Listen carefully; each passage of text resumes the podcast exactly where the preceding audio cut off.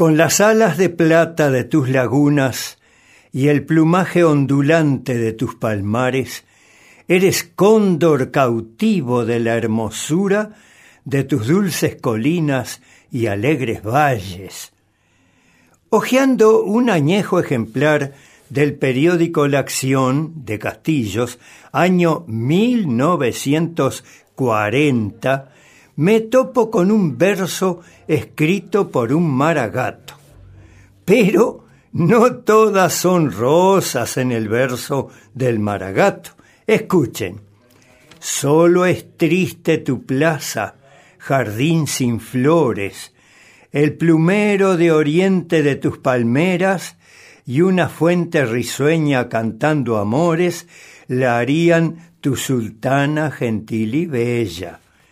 Esconde tu iglesita su rostro pálido, cual si se avergonzara de su pobreza. Es que añora sus torres, brazos en alto, que dan la bienvenida, guían y rezan. Y si era la opinión de aquel maragato, repito, año 1940.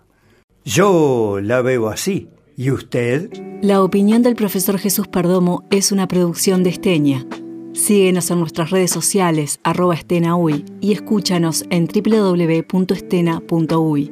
Desde Castillos, Uruguay, Esteña.